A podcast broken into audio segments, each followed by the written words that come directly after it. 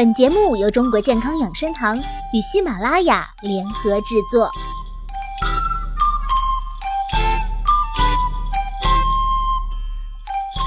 当婴幼儿感冒发烧时，他们太小还不会说话，不能告诉你他哪儿不舒服。这时，你作为父母该怎么办呢？又该做些什么呢？今天就让养生专家告诉你婴儿发烧的处理方法。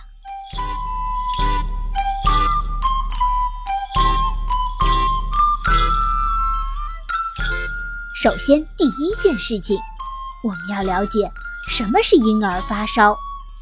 直肠温度超过三十八摄氏度或口腔温度超过三十七点二摄氏度，被定义为婴幼儿发烧。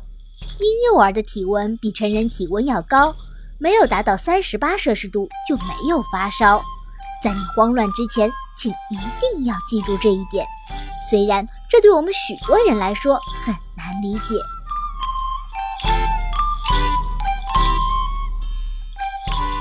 接下来，我们就该知道如何为宝宝量体温。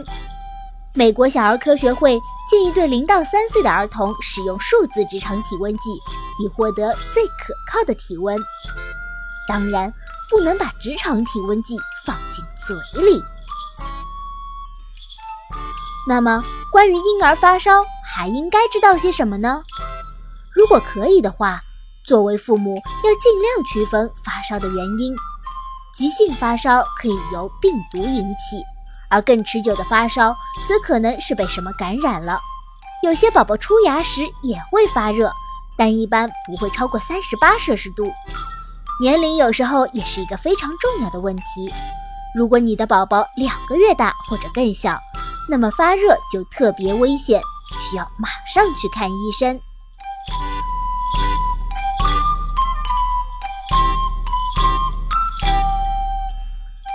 如果你决定用药物来给宝宝退烧，那么小于六个月的宝宝必须要听从医生用药建议，剂量要根据宝宝的年龄和体重而定。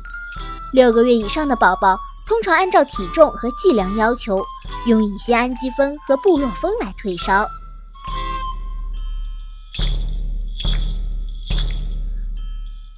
根据儿童药物研究机构研究称，乙酰氨基酚是很好的退烧药。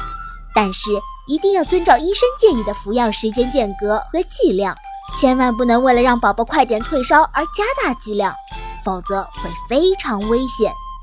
此机构还指出，布洛芬退烧也非常有效，但是不建议使用乙酰氨基酚和布洛芬，因为剂量很难控制，一不小心就会过量，甚至对宝宝的身体发育产生副作用。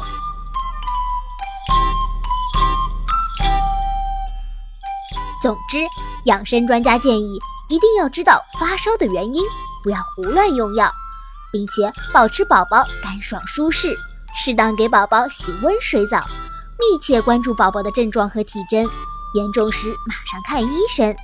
最后，所有两个月或两个月以下的宝宝一旦发热，要尽快送婴幼儿保健院看病。这些婴儿发热的处理步骤，你都知道了吗？